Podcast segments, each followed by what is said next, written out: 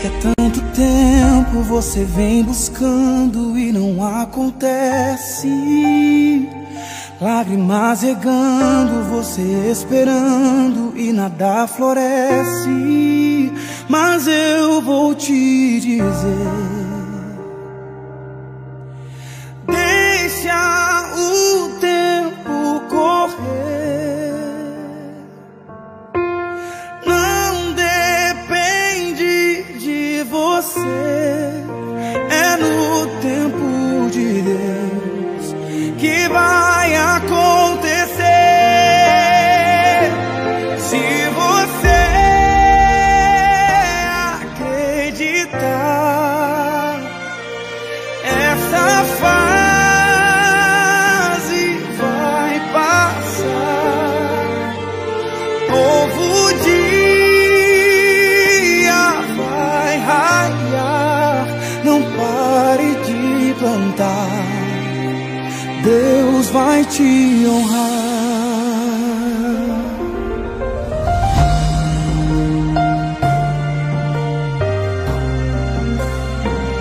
sei que há tanto tempo você vem buscando e não acontece.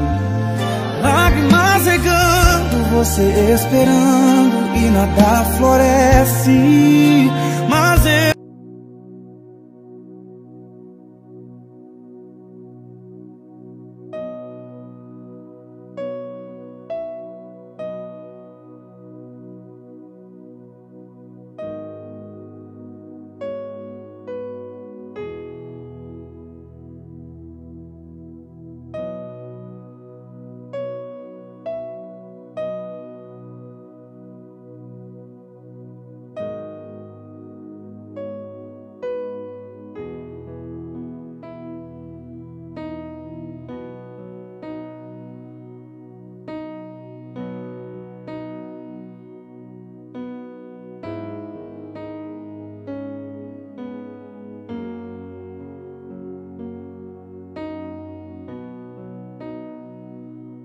Amém. Estamos de volta. Eu estava dizendo que as terças-feiras já estão marcadas na nossa vida, no nosso ministério, com este novo mover de Deus. É um tempo mesmo onde Deus vem e coloca no nosso coração a fé. É a fé. Eu hoje vi um, eu vejo muitas coisas bizarras, né, irmão? Eu tenho que passar o dia estudando, eu tenho que passar o dia vendo, vendo coisas para poder me alimentar, entender o mundo entender a cabeça das pessoas, entender a cabeça de alguns pastores, e aí depois é, preparar as ministrações, os alimentos para a nossa vida. E eu coloquei hoje, não sei se hoje ou ontem à noite, não me recordo, eu estou estudando muito para fazer a live de hoje sobre ocultismo, então eu não sei em que momento eu coloquei o culto, mas um pastor, na verdade ele não é um pastor, que, que ele tá? Ele, ele. É uma cena muito bizarra, muito bizarra. E ele é, mostrando o quão ele é esperto e o quanto o povo é idiota. É, é o que ele está querendo dizer. Não tem outra explicação. Ele para ali na frente e ele diz: Você precisa chamar o dinheiro para o dinheiro vir. E aí ele levanta as mãos e ele começa: Vem dinheiro, vem dinheiro, Vem dinheiro. E ele fica falando, você precisa chamar o dinheiro. Aí o povo vai levantando. Ah, não mostra qual foi a administração que ele fez. Né? A gente não tem a administração que ele fez. É, o que, que ele passou.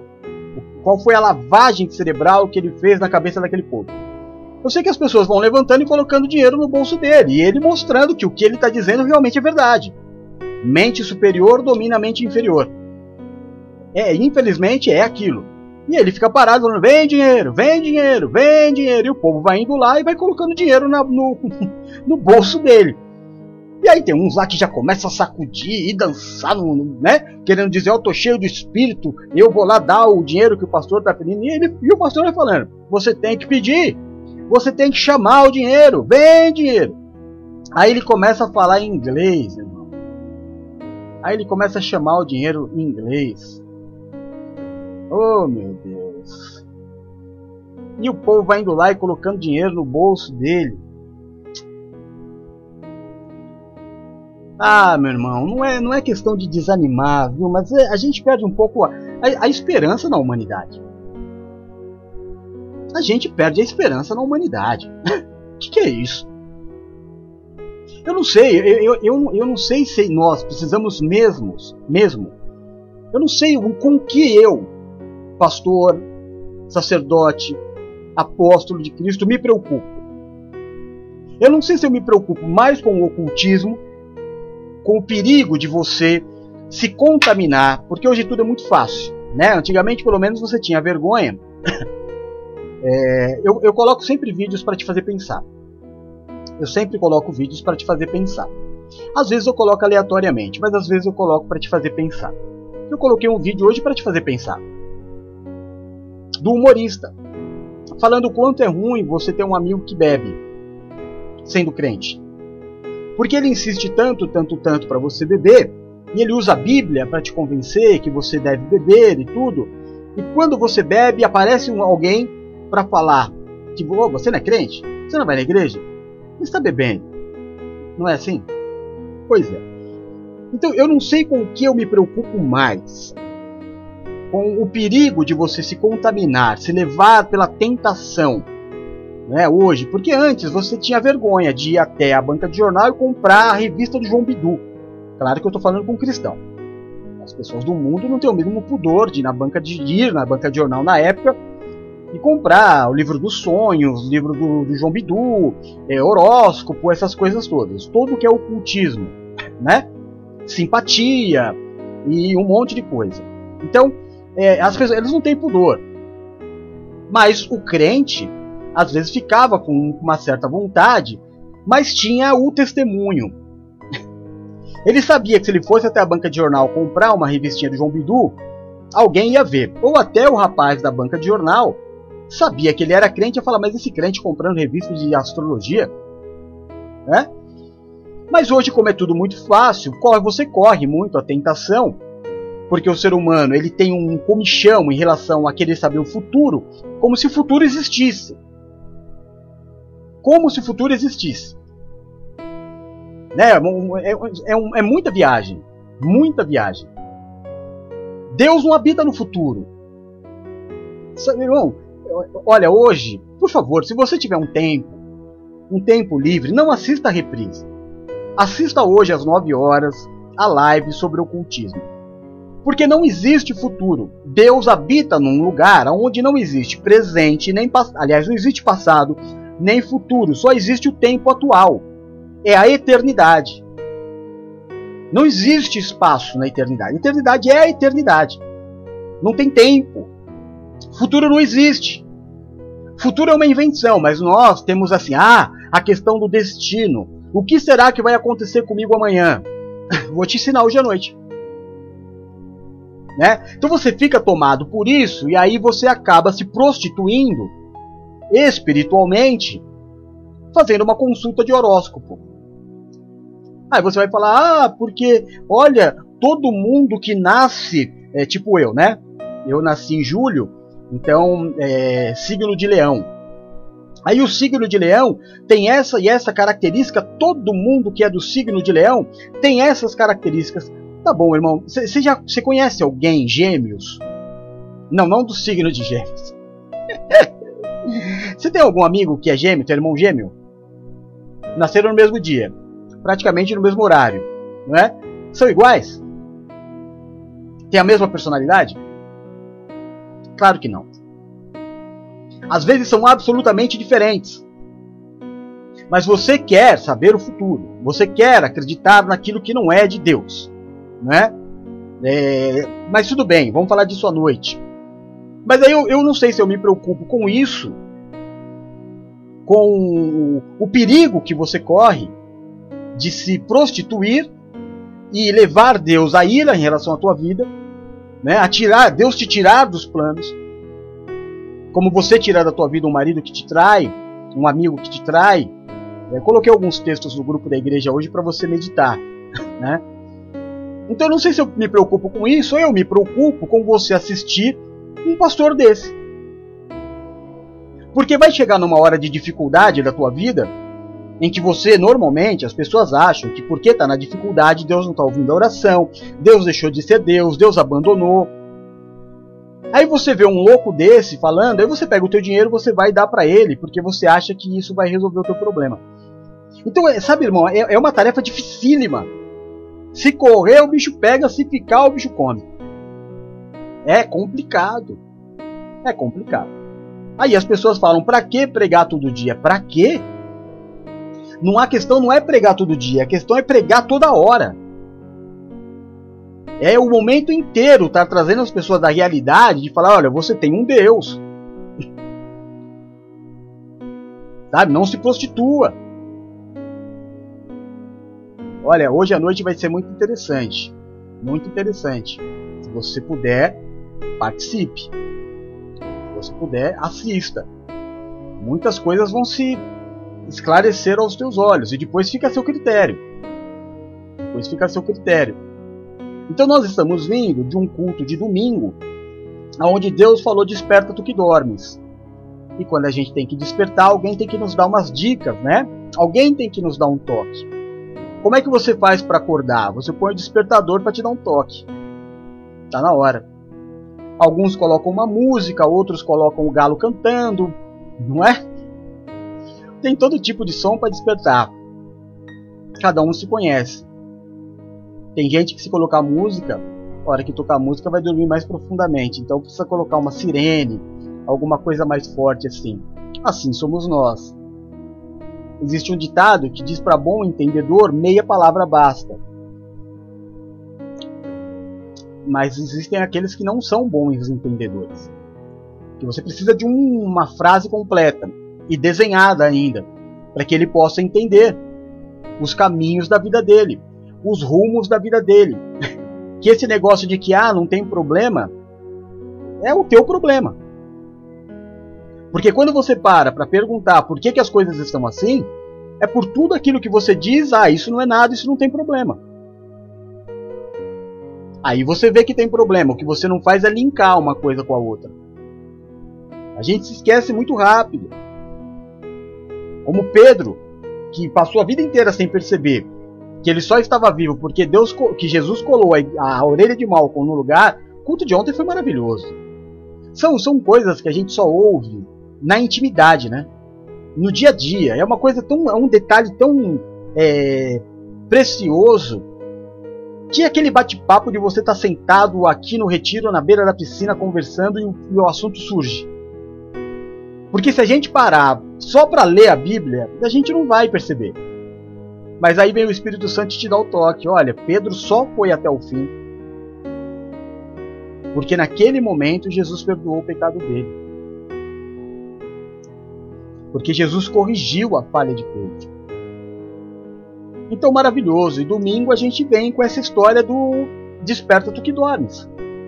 Hoje já é quarta-feira, nós não vamos mais ler o texto base. Eu vou só apresentar para você, para que você, que por acaso não tenha nos visto, é, saiba do que nós estamos falando, não é? Efésios capítulo 5, versículo 14, depois 21 a 33, Êxodo 17 Marcos 10, 42. O livro de Êxodo conta a história da importância do sacerdote na vida do povo. O quão é importante na vida do povo para que o povo tenha vitória. Quando o povo estava lá embaixo, guerreando junto com Josué, ninguém estava em oração. Ninguém vai para a guerra orando, irmão. Você balela. Ninguém vai para a guerra e fica orando. Você vai para a guerra se está olhando no olho do adversário, porque ou ele te mata ou você mata ele. Tinha que ter alguém orando e intercedendo, era Moisés. Enquanto Moisés ficava com a mão em pé, o povo vencia. Quando Moisés cansava e a mão baixava, o povo morria. Então tiveram que segurar as mãos do sacerdote de pé, para que o povo lá na guerra tivesse vitória. Assim é a tua vida. Não venha dizer para mim que lá no trabalho o dia inteiro você está em oração. Ah, apóstolo, eu coloco louvor. Piorou. Piorou. É aí que você não vai estar em oração mesmo. Porque você vai ficar ouvindo né, o que esses artistas querem te induzir nesses mantras. E aí você vai começar a acreditar num monte de coisa que não tem que acreditar. Porque o louvor ele vem de dentro. A oração é... não seria chato? Não seria chato para você? Se ao invés de eu estar aqui eu colocasse a reprise do culto de ontem? E se você vier amanhã no culto da tarde do amor de Deus, eu colocar a reprise de segunda-feira, você vai falar assim: ah, mas é chato. Pois é. Você ficar ouvindo a música o, o tempo inteiro, a mesma história, também é chato. Também é chato. A adoração, o louvor e a oração, ela tem que vir de dentro. Ela tem que partir de dentro de você. Então não dá para eu estar trabalhando, para eu estar cuidando da minha casa e estar o tempo inteiro guerreando em oração. Não, o meu sacerdote precisa estar fazendo isso. Foi o que a gente aprendeu ontem. Segunda-feira nós falamos a importância de manter a igreja aberta, de cuidar da igreja. É nossa obrigação. Como é nossa obrigação cuidar do sacerdote, porque é ele que vai gerar os filhos da fé.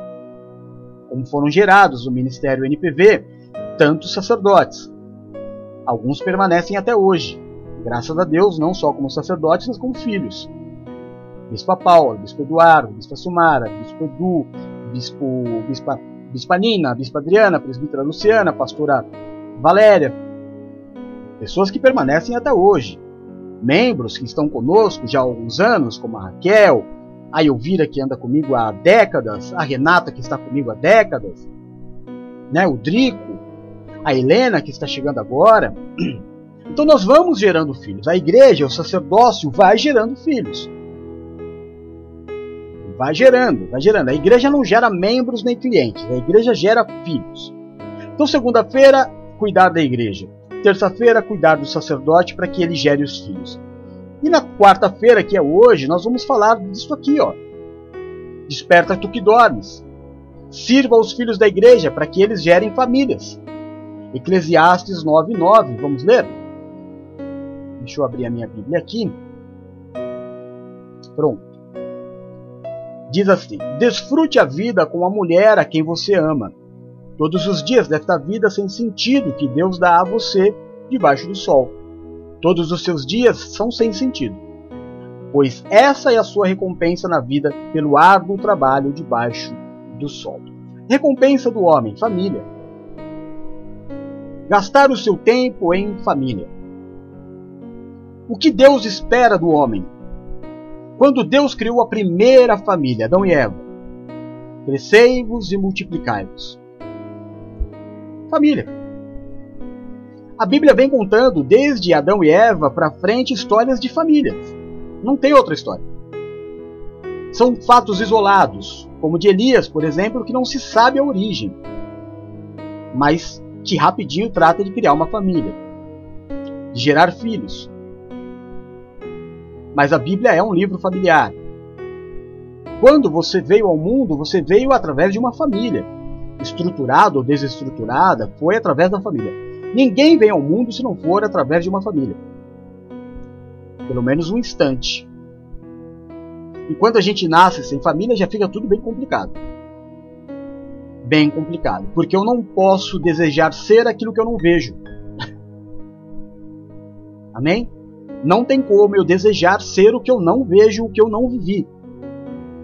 Eu posso sonhar. Mas se eu nasci sem ver pai, vai ser difícil eu desejar ser pai. Se eu nasci sem mãe, talvez eu não veja sentido em ter uma mulher na minha vida. Estou dizendo que nada disso é errado. Só estou dizendo que o sonho para o homem é família.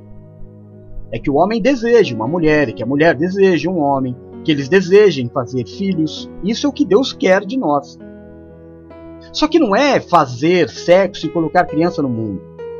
Isso não é família. Muitas vezes isso é prostituição. É, as coisas de Deus têm que ser feitas com ordem e decência. Ordem e decência precisa se obedecer todo um, um, um trajeto, um caminho, um processo. Família não se gera de um dia para o outro. Se você não respeitar o tempo de namoro, o tempo de noivado para o casamento, desculpa te falar, pode durar 20 anos, mas vai acabar. Por quê? Porque Deus não é comigo? Para com isso, irmão. Deus não é com você? Você, mais do que ninguém, sabe o quanto Deus é com você. O problema é que o, o próprio Deus nos ensinou que tudo que é gerado na carne, uma hora acaba. Nós fomos gerados na carne e esse corpo perecerá. O que Jesus nos ensinou que as coisas para permanecerem precisam nascer de forma espiritual. Nós espiritualmente somos eternos. Mas carnalmente somos mortais. Você consegue entender? Então, se o meu casamento ele foi gerado no desespero do sexo, ou aconteceu devido ao sexo, ah, eu casei porque eu transei. Ah, eu casei porque eu, eu engravidei. Ah, eu casei porque queria transar. Ah, eu casei porque queria sair de casa. Então você não fez uma família. Você deu um jeito na tua vida. Você deu um corre aí para adiantar as coisas da tua vida. Não é isso que Deus quer. Deus quer uma família estruturada. E para a família ser estruturada, há necessidade desta linha que nós estamos trazendo, de ter a igreja, de se ter um sacerdote que vai ensinar o que é ser marido, o que é ser esposa e o que é ser filho.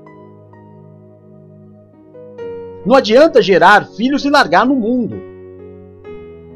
Não adianta. Não adianta a Raquel se converter na NPV ou a, a gostar da NPV e a gente largar ela. Deixa a vida me levar, a vida leva eu. Faz aí, Raquel, o que você quiser da tua vida que tá tudo certo. Como assim? Não é assim. Há uma responsabilidade. Se Deus colocou a Raquel na minha vida, eu tenho que cuidar dela. Se eu enxergar os caminhos errados, eu vou orar por ela. Mas acima de tudo, eu vou ensinar todos os dias.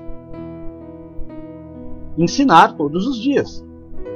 Não aquilo que eu acho, porque o que eu acho não importa. Eu preciso ensinar a palavra de Deus. O que eu gosto ou o que eu deixo de gostar não faz a mínima diferença. a minha opinião sobre a sociedade não faz diferença. O que faz diferença é o que eu prego da palavra de Deus. Então o texto ele começa falando: mulheres, a sua função é essa, apoiar o marido. Marido, a tua função é cuidar da tua esposa e não deixar faltar nada. Filhos, obedeçam seus pais. Estrutura familiar estrutura da bênção de Deus, do fortalecimento, da base de um homem, de uma mulher e de uma geração que venha santa. Não é? Porque um, um jovem gerado né, na, na, nas entranhas de Cristo, um jovem cristão, eu não preciso ficar proibindo ele de ir na festa, disso, daquilo, por quê? Porque ensina a criança no caminho que ela deve andar quando crescer ela não se desviar dele. Porque você proíbe, proíbe, proíbe, mas não tem jeito, irmão. Uma hora ele vai estar sozinho. A questão não é proibir, a questão é ensinar a se posicionar em. Amém? Então eu preciso servir os filhos cuidando deles, para que eles gerem família. Então, o camarada, o, o jovem cristão, ele até pode ir numa balada.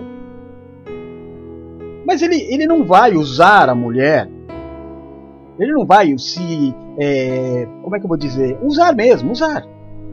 A mulher por um momento, porque ele enxerga a mulher como um fator determinante para que uma família aconteça. Então ele não olha a mulher como um pedaço de carne ou como uma oportunidade de receber prazer. Ele olha a mulher como alguém que pode, ao lado dele, constituir uma família. E isso só acontece debaixo de respeito. Isso só acontece debaixo de santidade. E cada um tem o direito de dar o rumo à sua vida que bem entende, mas é necessário se orientar. Então, quando eu gero filhos e eu cuido dos filhos, eu sirvo os filhos com palavra, com alimento espiritual, com amor, com presença. Sabe, quando o filho se apresenta, eu vou dizer da minha parte como é, é, apóstolo do ministério, não é? como paternidade apostólica. Nenhum de vocês que me pergunta alguma coisa ou me procura, eu abro mão. Nenhuma dúvida que vocês têm eu deixo para amanhã. Nenhuma. Nenhum pedido de oração fica para amanhã. Assim precisam ser os filhos gerados na carne também. Você precisa, seu filho está com dúvida, não deixa para amanhã não. Para o trabalho. Para a live. Para o que você está fazendo. Atende o teu filho. Porque se você não tirar a dúvida do teu filho, outra pessoa vai tirar. E aí, irmão, é muito perigoso, sabe? Porque de repente, é, o que ele vai ouvir do outro pode satisfazer a carne dele. E isso pode seduzir o seu filho. E nós aprendemos no ano passado, através do apóstolo Paulo, que uma vez seduzido não há mais o que fazer. Uma vez que você se deixou seduzir, seja pelo que for, ninguém mais consegue desfazer da tua cabeça. Então, se alguém te procurar, preciso de oração, ore. Se alguém falar para você, olha, estou doente, atenda. Escute. Você não precisa necessariamente gravar uma oração para a pessoa. Mas se o Espírito te tocar para isso, faça isso também. Mas não deixe de atender. De repente a pessoa está com uma dúvida em relação ao seu futuro. Há um passo que ela vai dar. Se eu, como pai, eu não estou na disponibilidade de ajudar, de aconselhar, de servir o filho, certamente não gerará família. O que a Valéria falou segunda-feira foi um ensinamento precioso. Você precisa entender uma coisa: namoro é namoro, casamento é casamento. Você mora com pessoa, você resolveu dar um passo no teu, namora, no teu relacionamento, de, de morar com a pessoa que você namora, não é mais namoro, é casamento.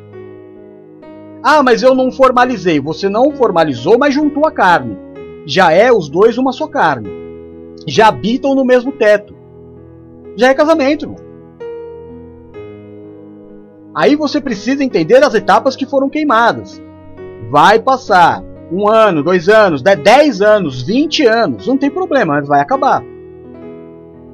Vai acabar porque você já demonstrou a sua carnalidade em relação ao relacionamento. Se eu não tenho paciência, se eu quero queimar as etapas, Será que já não é um indício de que existe algo aí é muito além do amor? Ou muito acima do amor? Então eu preciso ensinar sim os filhos. Eu preciso é, ensinar os filhos a serem família. Se você deixar o seu filho assistir, não é que não pode não. Não é que não pode não, viu? Mas se você deixar o seu filho, por exemplo, assistir o Big Brother Brasil sozinho, cuidado. Cuidado. E falar, olha, não pode assistir, não resolve porque ele vai ver no celular depois. O ideal é que se ele está com curiosidade, senta do lado e assiste junto. E explica cada situação. Explica quem é quem, a opção de cada um. Amém? Porque o, o, o, o, golfinho é golfinho, o jacaré é jacaré. O tubarão é tubarão, o golfinho é golfinho, a tartaruga é tartaruga e ponto final. A tartaruga ela pode até olhar o golfinho e admirar, falar, poxa, ele é muito mais ágil do que eu, tal e coisa, mas ela sabe que ela é tartaruga. E que ela precisa aprender a viver como tartaruga. Então você, o teu filho, ah, eu quero assistir Big Brother Brasil. Não, é do diabo. Para com isso aí, irmão. Para com isso aí. Isso não é jeito de educar ninguém. Proibir de fazer não é jeito de educar, não é jeito de servir, não é jeito de ensinar. É sentar do lado. Mas por que tal pessoa age assim? Explica. Explica da tua boca. Para que o teu filho ouça de você. Para que ele entenda que ele é golfinho, que o outro é jacaré, que o outro é tubarão, que o outro é baleia, que baleia é baleia, que orca é orca, e orca não é baleia. Orca é golfinho. Parece, parece, mas não é. Não é? Parece, mas não é. Nossa, apóstolo, mas a, a orca não é uma baleia? Não, não é uma baleia, é um golfinho. E muda muita coisa, viu, irmão? Você acha que ela é uma baleia pelo tamanho gigantesco que ela tem, mas ela tem as formas de um golfinho e tem o cérebro Porque são os seres mais inteligentes da Terra, são o, o, os golfinhos. Da Terra, no caso a água, né? Então parece, olha, eu me pareço muito com uma baleia, mas não é. Muita gente vai te chamar de baleia, mas você é, não é. Orca não é baleia. Que também não é peixe. Ah, agora o senhor me confundiu. Agora tá muito complicado de entender esse culto aí. Como que a orca não é baleia? Não é baleia, irmão. A orca é um golfinho. Baleia é baleia. Mas você falou que a, a orca não é um peixe? Não, não é peixe, irmão. Aí, o camarada, o teu filho vai assistir o Big Brother Brasil, ele vai ver tudo isso. Ele vai ver baleia, ele vai ver golfinho, ele vai ver é, tartaruga, e você vai ter que explicar o que é cada um e o que é ele. E o que é ele. E vai ter que explicar que existe que, que tartaruga nasce tartaruga. Que jacaré nasce jacaré, que tubarão nasce tubarão. E que ninguém precisa explicar isso. As pessoas simplesmente são. Ponto. Não precisa, e nisso aí você não precisa perder muito tempo, não. Mas explicar o que é cada um e, o, e quem é o teu filho, e de quem ele é filho, e de quem nós somos filhos, isso é fundamental. Servir para que seja família.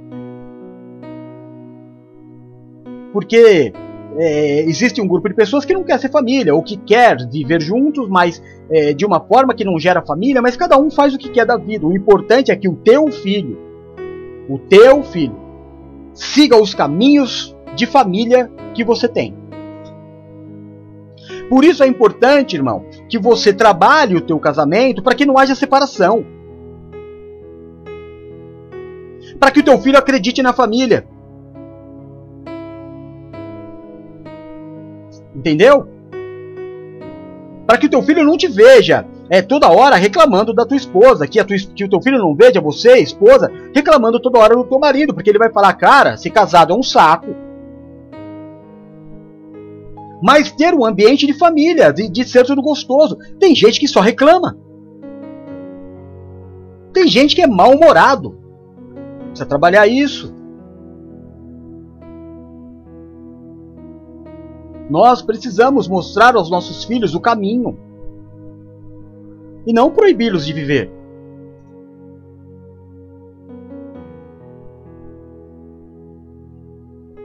Ah, irmão.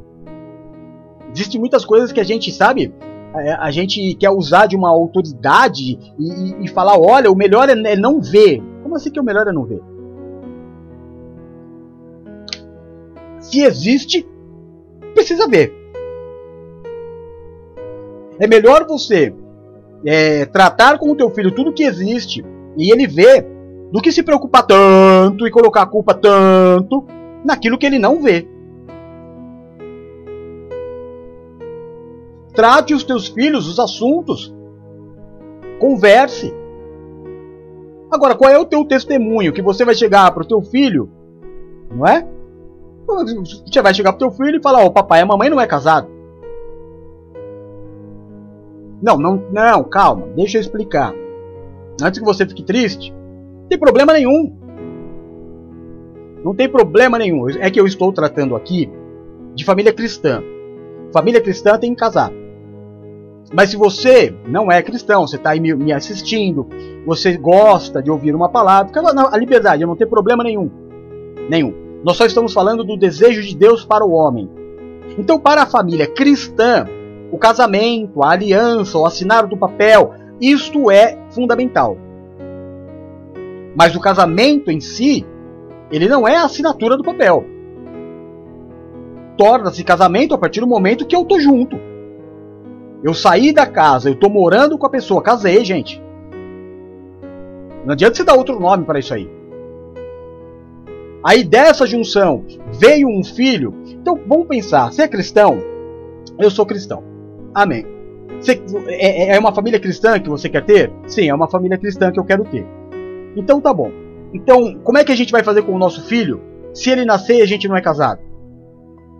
Qual é o testemunho que eu tenho para dar para meu filho? Vamos fazer as coisas certas? Como é que eu vou cobrar do meu filho etapas se eu não cumprir etapas? Como é que eu vou falar pro meu filho? Filho, namora, fica noivo e casa. Ué, mas você não fez isso, mãe? Você não fez isso, pai? Vocês sabem o quanto é difícil e vocês não conseguiram. Por que, que eu tenho que fazer? Ah, é porque a gente não quer que você passe. Ah, essa ladainha não convence ninguém. Ninguém. Se você quer ensinar alguém, tem que ensinar com a sua atitude. Eu fiz, você pode. Eu não pude fazer, como é que eu acho que você pode fazer? Então, é, a pior bomba, a bomba que pode existir na vida de um filho é a separação do casal. É a maior bomba que existe na cabeça de um filho. Então, cara, você tem todo o tempo do mundo. Por isso você precisa namorar, por isso você precisa ter um tempo de noivado. Para quando o filho vier, vocês terem certeza. Não, não foi uma questão sexual. Não foi uma paixão doentia que a gente juntou, vamos casar e. Cara, não é assim. É um pouco mais sério do que isso. Porque é para a vida toda. Volto a dizer que estou dizendo a famílias cristãs. É, a gente não pode fechar o olho à sociedade. A sociedade está aí. Mas o que, que você quer? Servir a Deus? Agradar a Deus? Então é dessa forma. Eu preciso permanecer, eu preciso dar testemunho para o meu filho de que família é para sempre. Eu tenho uma dívida com a minha filha, eterna. Eterna.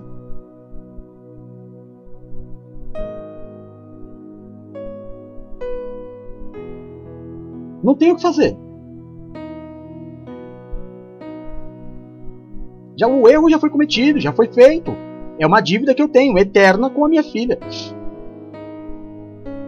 Eu sei na minha vida o que a separação dos meus pais causou em mim. E eu imagino que tenha causado nela algo semelhante. Eu tenho uma dívida eterna. Todos os dias eu tento pagar essa dívida.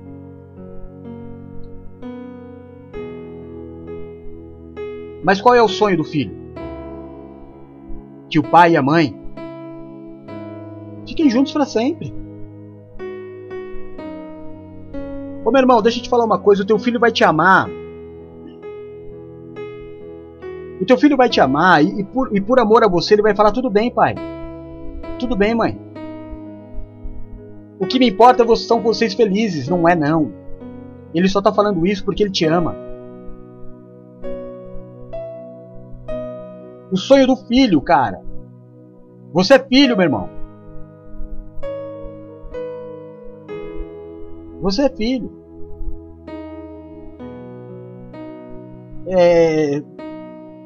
Você e teu marido talvez vocês se, se entendam como homem e mulher. Mas filho nunca vai olhar pai e mãe como homem e mulher. Pai e mãe é sagrado, irmão. Ou pai e mãe é sagrado. Você nunca vai ser um homem, você nunca vai ser uma mulher para o teu filho. Mãe é mãe, pai é pai. então eu preciso fazer essa força, sabe? Força de ser família. Força de vencer dificuldades, de, de, de, de desbravar mesmo. Para ser um momento de exemplo para o meu filho. Para servi-los Porque senão vai chegar um tempo, irmão,